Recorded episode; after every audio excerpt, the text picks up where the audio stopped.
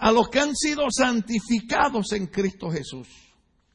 Ahora, cuando nosotros leemos la Biblia, la leemos un poquito rápido. Pero una de las cosas que inmediatamente el apóstol Pablo comienza a decirle es, nosotros hemos sido santificados en Cristo Jesús. Y nosotros sabemos por lo que hemos aprendido que para entrar al reino de los cielos, pues uno tiene que haberse arrepentido de sus pecados, haber aceptado a Cristo como Señor y Salvador de su vida y haberse santificado. Pero muchas veces nosotros hemos malinterpretado lo que es la santificación. La mayoría de nosotros fuimos afectados eh, por creencias de que si tú no vas a un juego de pelota, si tú no vas a un juego de baloncesto, si tú no vas a la playa, si tú no vas a un parque de recreación, estás santificado. Entonces muchas veces nosotros lo que hicimos fue concentrarnos en, no puedo hacer esto, no puedo hacer lo otro para ser santo delante de Dios. Inmediatamente Pablo le está diciendo a los corintios, no importa lo que ustedes hagan, son santificados por lo que Cristo hizo por ustedes. Déjeme darle más despacio. No importa lo que nosotros hagamos, lo que nos santifica delante de Dios, lo que Cristo hizo por nosotros. Por ejemplo, si yo hago una pregunta hoy aquí un poquito difícil, ¿cuántos pecaron esta semana? no. Yo iba a decir que no levantaron la mano, porque se levantaron como 300 manos. Es más, lo pregunto otra vez, nada más un dedo, un dedo nada más. ¿Cuántos pecaron esta semana? 386. ¿Ve? Ahora, si usted pecó esta semana, usted no va para el reino de los cielos.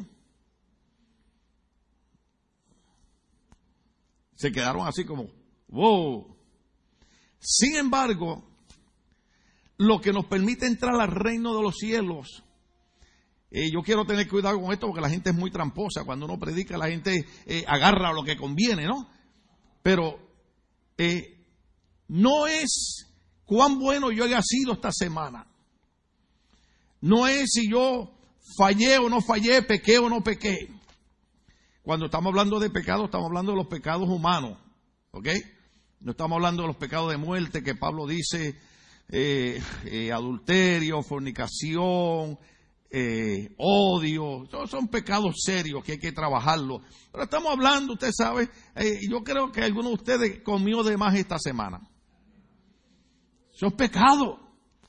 Dice, ay pastor, que exagerado usted. Bueno, yo no se lo voy a explicar. Cuando usted llegue a su casa, usted entra al diccionario bíblico y usted busque el pecado de glotonería. ¿Usted sabe lo que es eso? Eso es lo que nos amarra muchas veces a muchos de nosotros.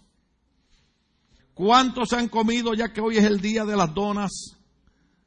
¿Cuántos han comido en vez de una, cuatro donas?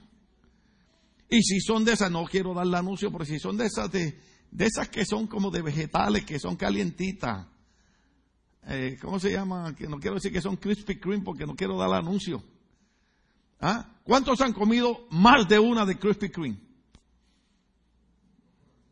Dice, ay pastor, pero ¿qué tiene que ver eso con la espiritualidad? Sí, tiene que ver. Porque el apóstol Pablo habla de eso. Es más, la Biblia dice, esto es para los que quieren empezar una dieta. La Biblia dice que pongamos cuchillo a nuestra garganta. ¿Sabes lo que significa eso? ¿Cuántos de ustedes cuando chiquitos, sus papás, o por lo menos a mí me lo enseñaron, cuando usted comía tenía que dejar un poquito de arroz en el plato? No, ahora no los comemos todos. Y hacemos con los perritos. Lambemos el plato. Entonces, les quiero tratar de, de, sembrar en su corazón y su mente cuidadosamente, sin que abusemos de una verdad tan linda como esta, que nuestra santificación delante de Dios no depende de cuán bueno yo me porté esta semana. Aunque lo ideal es que portarse bien. Lo ideal es no hacer cosas malas, ¿sí o no? Por ejemplo, lo ideal es no ser chismoso. Porque la Biblia dice que cuando se saca el chismoso se acaba la contienda. ¿Qué hago? pues sigo predicando. Entonces, repito, quiero sembrar en ustedes una verdad. Porque muchas veces venimos a la iglesia y no podemos adorar a Dios con libertad porque estamos pensando, ayer me enojé, pensamos, eh, ayer, caramba, aquel hombre me cortó por medio en el freeway y, yo en vez de bendecirlo, ¿sí o no? Son cosas malas. Usted sabe que la Biblia dice que si usted le desea mal a otra persona, usted es homicida. ¿Cuántos saben que la Biblia dice eso? Es más, lo voy a poner bíblicamente. El que se enoja locamente con su hermano es un homicida. O sea, cuando yo me enojo locamente, yo me puedo enojar con usted. Es más, me voy a enojar para predicar. Pero si yo me enojo locamente con usted, que yo no quiero saber de usted, la Biblia dice que eres un homicida. Entonces, muchas veces venimos a la iglesia y yo escuchaba hoy la alabanza. Qué linda estuvo la alabanza hoy. ¿Sí o no? Pero yo veía como que ustedes trataban de seguir la alabanza. Y yo decía, qué bueno que el mensaje de hoy tiene que ver con esto. Por ejemplo, cuando yo vengo a la iglesia y los hijos de Asaf están tocando, yo levanto mis manos yo canto, yo adoro, yo bendigo el nombre del Señor porque mi adoración a Dios no depende de cuántas cosas buenas yo hice esta semana. Mi adoración a Dios depende que cuando yo entro por esas puertas yo tengo que entender que delante de Dios yo estoy santificado por lo que Cristo hizo por mí en la cruz. Si yo voy a depender mi alabanza de cómo yo me siento, nunca voy a adorar a Dios. Oh, usted no me está entendiendo. Cuando venimos a la iglesia, una de las razones poderosas para adorar a Dios es, Señor, yo te doy gracias, porque no es con mi fuerza, no es con mi capacidad, no es cuán bueno yo soy, sino que cuando Pablo le escribió a los Corintios y esa palabra fue inspirada por el Espíritu Santo y es para mí, Pablo le dijo que ellos eran santificados en Cristo Jesús. Por lo tanto, esta noche cuando tú me miras, tú no me ves pecador, tú no me ves sinvergüenza, tú no me ves malo. En esta noche cuando tú me miras, tú me ves santificado. Y como tú me ves santificado, yo voy a alabar y voy a glorificar tu santo nombre por lo que tú has hecho en mi vida. Por eso es que alabamos a Dios. No alabamos a Dios por lo bueno que somos nosotros, sino por lo bueno que ha sido Dios con nosotros. Entonces Pablo dice, a los que han sido santificados en Cristo Jesús y llamados a ser su santo pueblo. Llamados a ser su santo pueblo. Usted sabe eso, lo hemos explicado un montón de veces. La palabra santo significa apartado para el servicio del Señor. Pero podemos recalcar, podemos reabundar en lo que hemos dicho. Muchas veces eh, eh, cuando se hablaba de santidad, en las iglesias. Se hablaba, por ejemplo, ¿cómo lo digo? Porque casi siempre le toca a las mujeres. Pero fue por el machismo aquel que había en las iglesias. ¿Cuántos se acuerdan? Y una vez le dije a un hermano, hermano, para usted es fácil predicar en contra de las mujeres, porque usted se pone una camisa y una corbata y ya está bien, está bien vestido. Entonces, eh, eh, en mi país, por ejemplo, las mujeres no podían cortarse la pollina. ¿Cuántos saben lo que es la pollina? El copete. Si las hermanas se cortaban el copete, la pollina, las ponían en disciplina. No podían cantar, aunque hay hermanas que es mejor que no canten, pero, pero algunas las ponían en disciplina aunque fueran buenas cantantes. dejen de estar pensando mal. Lo estoy diciendo para molestar. Alguien dijo por ahí en uno de los medios sociales que cuando tú tengas problemas pon tanta a cantar y descubrirá que tu voz es más mala que tus problemas. Así que ya descubrieron algo. Cuando tenga problemas, póngase a cantar. Y te va a descubrir que su cántico y su voz es peor que los problemas que tiene. Pero por cualquier cosa se disciplinaba la gente. Si uno iba a un juego de baloncesto, lo ponían en disciplina. Es más, si uno tenía televisor en la casa, lo ponían en disciplina. Porque eso era lo que ellos querían que era santidad. Yo he estado con personas, hermano, que juegan golf. Aquí no hay nadie. ¿Quién juega golf aquí? ¿Ah? Yo quiero que me enseñen a jugar golf. Oye, yo no puedo voltear mucho. Ralph, ¿tú juegas golf? De, vez en cuando es campeón. Acá entre nosotros, aunque somos hispanos, hay que orar por el presidente pero usted sabe que Trump tiene unos campos de golf. ¿Cuántos saben eso? Y ahí es donde juega Ralph, en los campos de Trump. ¿pero qué, ¿Pero qué queremos decir? Que muchas veces vemos personas que juegan golf, que juegan baloncesto, y decimos, esa persona no es santo, no está santificado. Y, muchas veces, cuando yo trato con este tipo de personas, en su corazón y en su manera de ser, son la gente que más grande tienen el corazón para las cosas de Dios. Y muchas veces la gente que más santidad aparenta por fuera, me siento porque, lo digo, muchas veces la gente que más santidad aparenta por fuera son la gente que más malo tiene en el corazón. ¿Sí?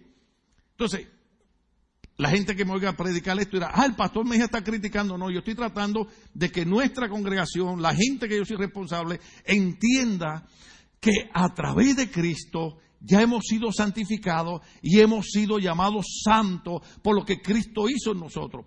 Yo entiendo que tenemos que tratar de mejorar. Yo entiendo que hay que dejar ciertas cosas que no edifican y no ayudan. ¿Se acuerda cuando Pablo decía, yo puedo hacer lo que me dé la gana, pero no todo me conviene hacerlo? Ah, yo puedo hacer lo que me dé la gana. Yo se lo he dicho a usted un montón de veces, hermano. Yo no le prohíbo aquí nada a nadie. Usted haga lo que le dé la gana, pero cada persona es responsable de lo que le pase. Entonces hay ciertas cosas que no nos convienen hacer, las podemos hacer, pero no nos conviene hacerlas, no nos ayudan. Entonces dice así, llamado a ser su santo pueblo junto con todos los que en todas partes y no invocan el nombre de nuestro Señor Jesucristo, el Señor de ellos y de nosotros. Que Dios nuestro Padre y el Señor Jesucristo les concedan gracia y paz Ahora, observe esta parte aquí. ¿Cuánto conmigo en verso 4? Siempre doy gracias a Dios por ustedes. Wow, wow, wow. Aquí viene algo grande, aquí viene algo grande. Pablo dice, siempre doy gracias a Dios por ustedes. Una de las cosas que yo le doy gracias a Dios, Dios lo sabe, Dios es mi testigo. Señor, gracias por la iglesia. Gracias por ese grupo de hombres, de mujeres, de jóvenes que están ahí y no desmayan. Hay que dar gracias a Dios por ustedes. Por ejemplo, mire, yo doy gracias a Dios por los jóvenes de esta iglesia. Yo hoy podía haber estado preocupado porque los hermanos que nos ayudan en el sonido eh, tuvieron una responsabilidad que dijeron, pastor, y, tenían unos compromisos, y yo les dije, no, hermano, tranquilo, cumplan sus compromisos, ustedes son gente que, que nos ayudan en la iglesia, son fieles y están siempre ahí al pie del cañón. ¿Y sabe qué me dijeron? Pero pastor, tranquilo, que tenemos ya las personas encargadas. ¿Sabe quiénes están a cargo del sonido hoy?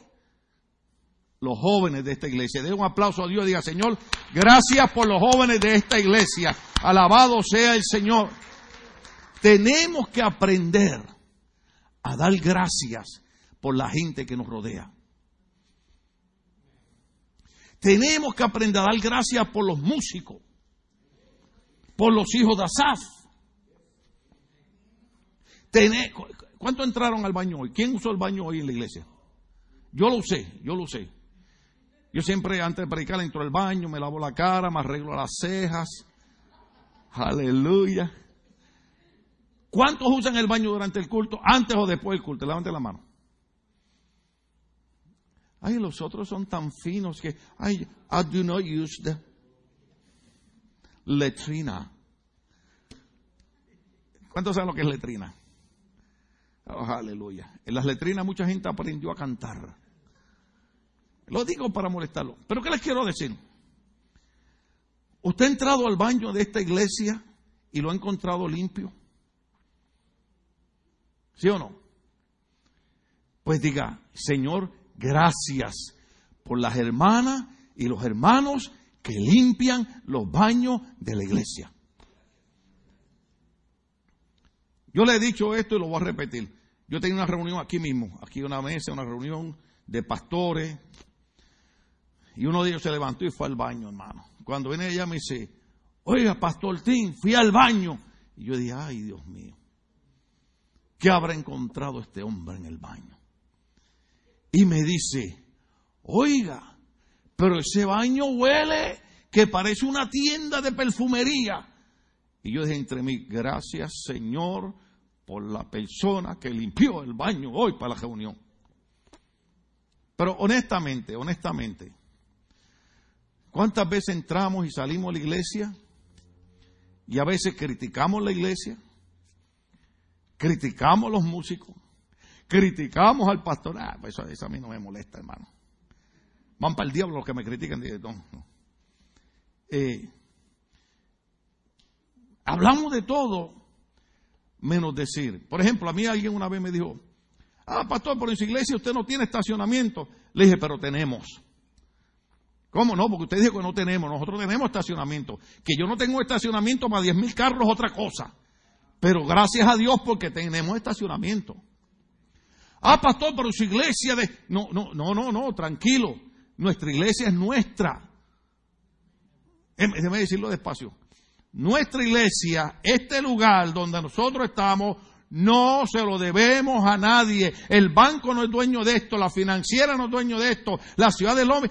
Nosotros, Ministerio Bautista Logo, damos gracias a Dios porque este edificio es nuestro. Podemos entrar y podemos salir a la hora que queramos. Hay que empezar a dar gracias. Señor, te doy gracias por el pastor. Porque cuando predica me enoja. Pero después cuando llego a mi casa pienso que tiene razón. ¿Sí o no? Yo no quiero volver a hablar más de mi pastor. Porque mi pastor era, Dios mío.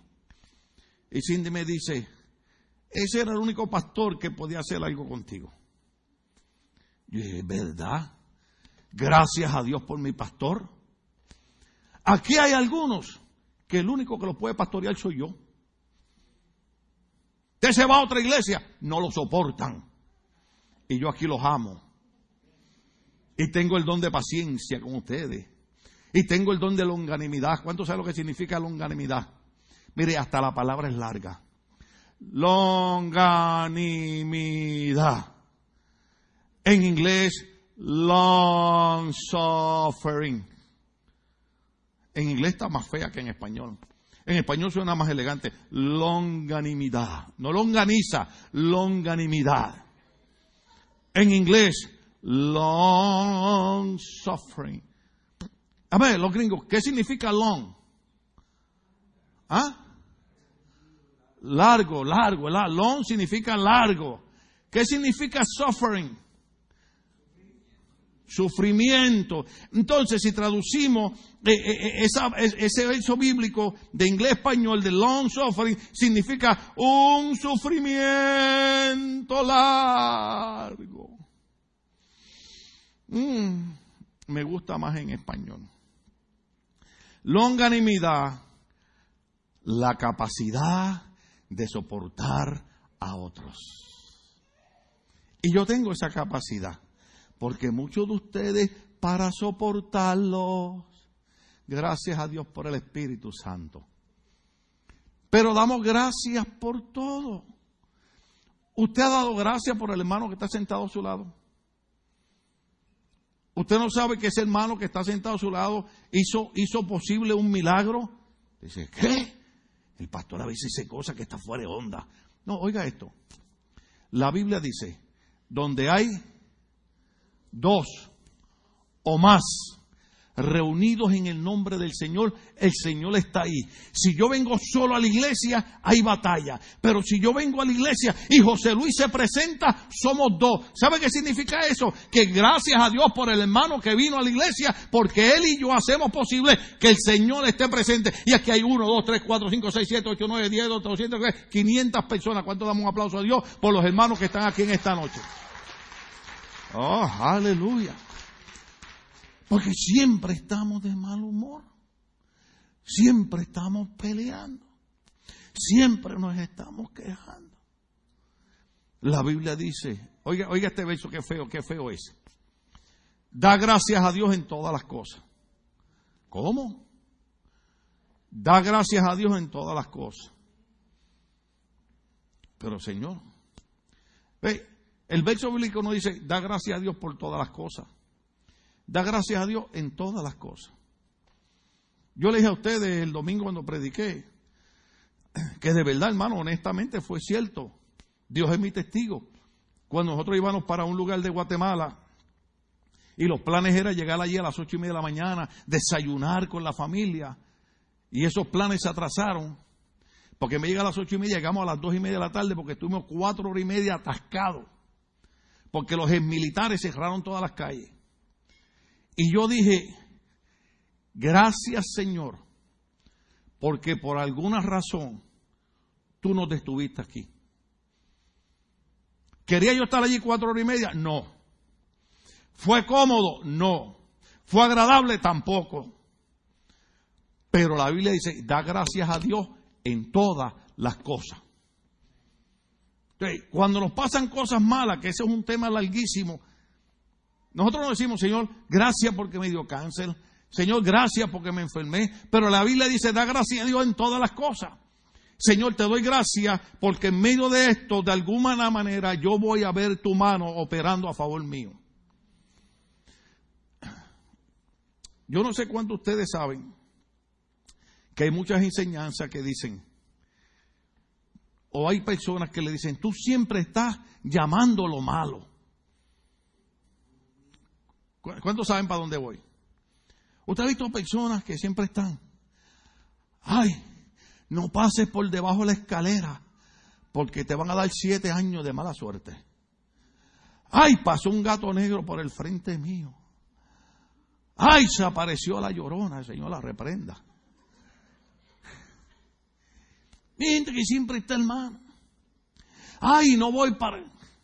No, hermano, a todo el mundo le pasan cosas malas, pero la Biblia dice que hay que dar gracias a Dios en todas las cosas. Y hay que decir, el Dios que me libró ayer, me va a librar hoy y me va a librar mañana. Y por lo tanto, la Biblia dice, bendita será tu entrada, bendita será tu salida. Cada vez que yo entro soy bendecido, cada vez que yo salgo soy bendecido. Eso es lo que Pablo está hablando aquí. Mire, esta parte es tremenda, esta parte es tremenda. Siempre doy gracias a Dios por ustedes, pues Él en Cristo Jesús les ha dado su gracia. Unidos a Cristo, ¿están ahí conmigo? Unidos a Cristo, ustedes se han llenado de toda riqueza. ¿Cuál es el título del mensaje de hoy? ¿Alguien se acuerda? Llenos de toda gracia. Observe esto. Pablo dice, siempre doy gracias a Dios por ustedes, pues Él en Cristo Jesús les ha dado su gracia. Unidos a Cristo, ustedes se han llenado de qué? ¿De qué? Bueno, tal vez cuando termine el mensaje ustedes digan, oh, ahora entiendo que era lo que el pastor quería decir. Pablo dice, unidos a Cristo, ustedes se han llenado de toda riqueza, tanto en palabras como en conocimiento. Así se ha confirmado en ustedes nuestro testimonio acerca de Cristo.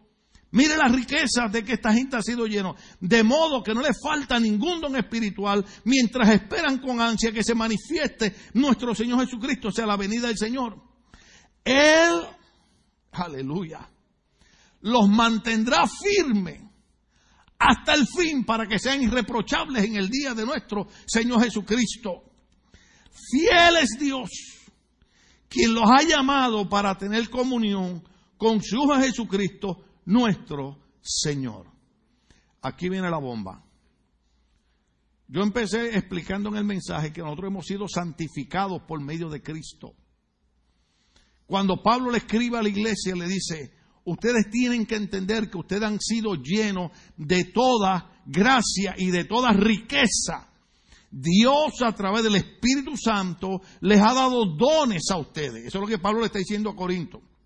Pero si esa palabra queda ahí escrita es para nosotros. Entonces, ¿qué Dios nos dice a nosotros? Dios los ha llenado de toda gracia y de toda riqueza. Habla de riqueza porque habla de dones habla de talento. Dios, repito algo que dije el domingo, Dios bendice a su iglesia para que seamos de bendición. Déjeme decirle eso más despacio. Dios le da de su gracia, Dios da de su riqueza, Dios da de su bendición para que seamos de bendición a otros. Pablo le, le dice a la iglesia de Corinto, no importa en el lugar que ustedes están. Es como si Pablo nos escribiera a nosotros y dijera, yo sé que ustedes están en Long Beach. Es como si Pablo dijera, y yo sé lo que va a pasar este fin de semana en Long Beach. Yo sé dónde ustedes están metidos. Yo sé que no es fácil donde ustedes están. Pero a ustedes en medio de Long Beach, Dios los ha llenado de toda gracia y los ha llenado de riqueza. ¿Qué significa eso? Que no importa lo que se mueva en Long Beach, ni en Los Ángeles, ni en Hollywood esta semana, el que está en nosotros es mayor que el que está en el mundo. Y a nosotros Dios nos ha llenado de toda riqueza para que nosotros caminemos seguros y firmes en aquel que nos llamó a ser su pueblo santo. Cuando usted va a, déjeme, déjeme buscar un verso aquí. En 1 de, de Crónicas, 1 Crónicas capítulo 4, verso 10. Una famosa oración que usted la ha visto en, cuadritos, usted la ha visto en libros. Pero observe esto, porque tiene que ver con, con 1 Corintios capítulo 1, verso 1 al 9. Había un hombre llamado Javes, usted lo sabe. Javes hizo una oración. La oración fue esta. Bendíceme. ¿Se acuerda aquel corito que cantaban aquí? Bendíceme, bendíceme, bendíceme ahora. Javi dice, bendíceme y ensancha mi territorio. Eso es riqueza. Eso es bendición. Yo sé que va a sonar fuerte lo que voy a decir, pero Dios ha llamado a su pueblo a que sea bendecido. Dios ha llamado a su pueblo a que se ensanche. Dios ha llamado a su pueblo a que prospere. Dios ha llamado a su pueblo para que alcance riquezas. Dice, ahí pastor, ¿qué le pasó? No, nada, estoy, estoy predicando lo que prediqué hace 30 años atrás. Jabe lo dice de esta manera. Lo que Pablo le está diciendo a Corinto, Jabe lo dice de esta manera. Bendíceme y ensancha mi territorio. Ayúdame y líbrame del mal para que no padezca aflicción. ¿Y sabe qué dice la Biblia? Y Dios, y Dios le concedió su petición en el Antiguo Testamento. Bendíceme. Cuando usted lee la palabra bendíceme, ¿en qué usted piensa? ¿Qué sería bendición para usted? Por ejemplo, déjeme decirle lo que es bendición. ¿Cuántos padres aquí se graduaron sus hijos de la escuela esta semana? Levanten la mano sin miedo. Algunos se graduaron de la escuela superior, otros de la universidad, otros de la escuela intermedia. ¿Sabe lo que se llama eso? La bendición de Dios sobre tus hijos. Yo le daría un aplauso a Dios por la bendición de Dios sobre mis hijos. Déjame decirle lo que es la bendición de Dios sobre nuestros hijos. Ah, se me fue el tiempo. Le damos un par de segundos más. Déjeme decirle lo que es la bendición de Dios sobre nuestros hijos. Para nosotros que siempre estamos criticando a todo el mundo. Hoy yo le decía a mi esposa que mi mamá murió de cáncer. Y yo pienso que a la edad de 56 años, jovencitita, porque ya yo tengo 64 años, 64, wow, me asusté cuando dije la edad que tengo, hermano. Mi mamá murió a los 56 años. ¿Cuántos tienen 50 años aquí? Levanta la mano a los 50. Uh. Vamos a ver, ¿cuántas mujeres aquí tienen 50 años? Ah. O sea, 50, o sea que no hay cuenta, 50. ¿Cuántos hombres tienen 50? Mm. Mi mamá murió a los 56 años. Y yo le decía a mi esposa, yo pienso que mi mamá tal vez, de tanto sufrimiento que tenía, ya no tenía fuerza para luchar con un cáncer. Porque yo quiero que usted entienda que aunque el cáncer nos ataque, nosotros podemos luchar contra eso. Por ejemplo, cuando el cáncer nos ataca, nosotros tenemos que hacer esta oración. Bendíceme, ensancha mi territorio, ayúdame, líbrame del mal para que no padezca aflicción. Y usted mete esa oración a su cuerpo. Yo tengo que decirlo porque Dios me ha librado de cáncer ya dos veces. 2006 y 2016. No fue fácil.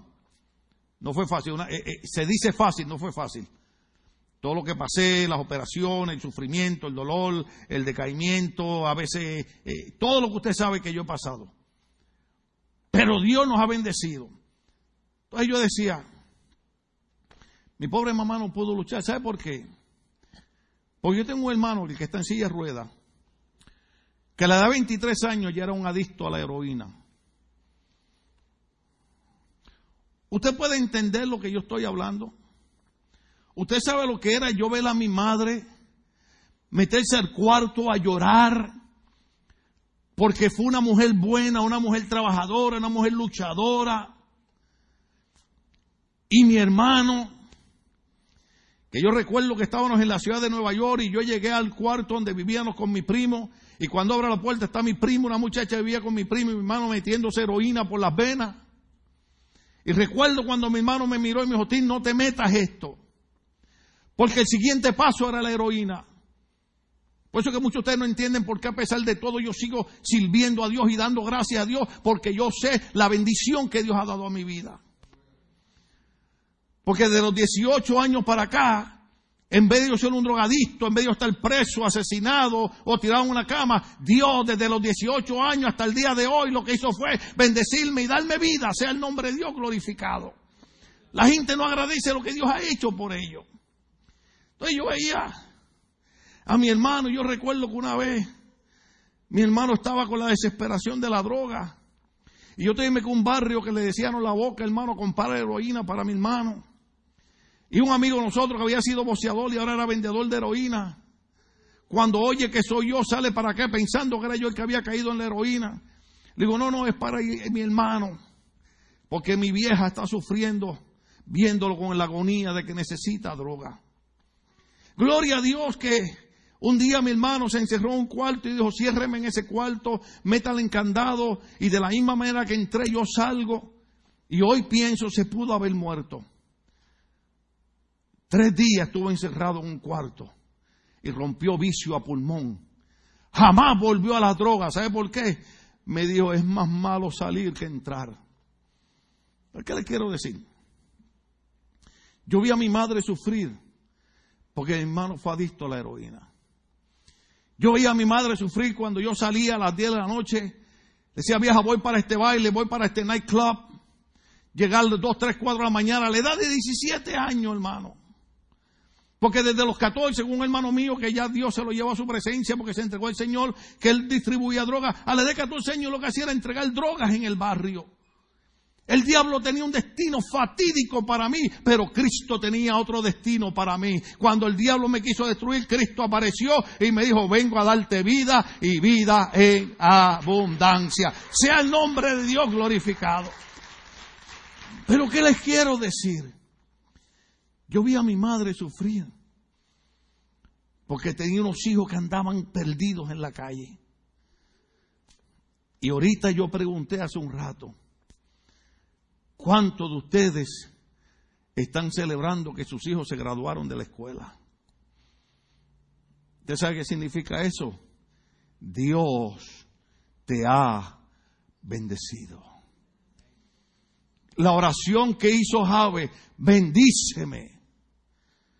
Dice, ah, pastor, pero yo no veo a mi hijo aquí en mi iglesia, pero no es un drogadicto, no está preso, no está en una pandilla, tu oración lo está cuidando y un día lo vas a ver aquí sentado al lado tuyo, alabando y glorificando, porque tú vas a decir como Jave, bendíceme, bendíceme, bendíceme, sea el nombre de Dios glorificado.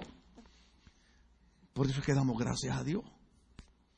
Porque hemos pasado por enfermedades, hemos pasado por problemas, pero Dios nos ha sacado al otro lado. Por eso le damos gracias a Dios, hermano. Yo sé que no es fácil cuando estamos en problemas, pero, pero Jabe dijo, bendíceme, Bendíceme, Señor, bendíceme. Y la voluntad de Dios es bendecirnos.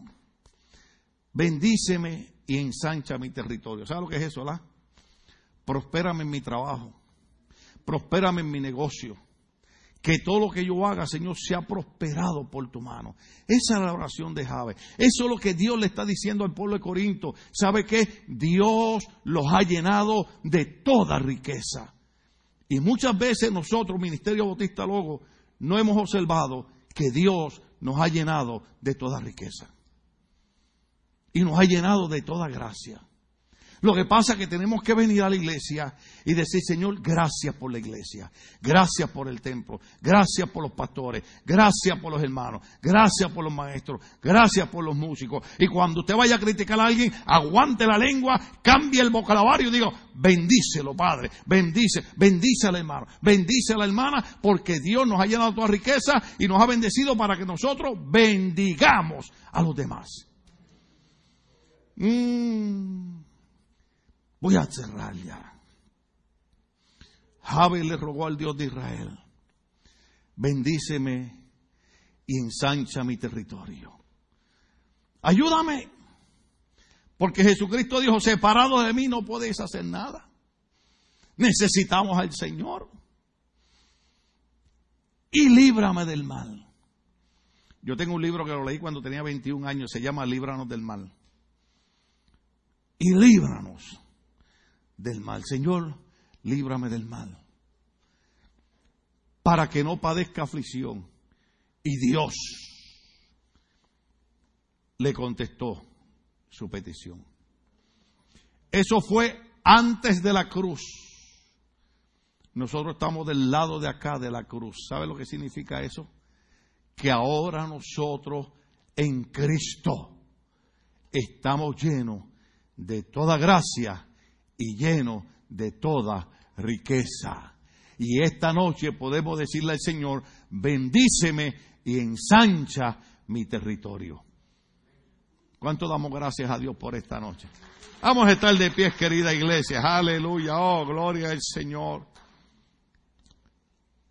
Pablo decía, ustedes son un pueblo santificado.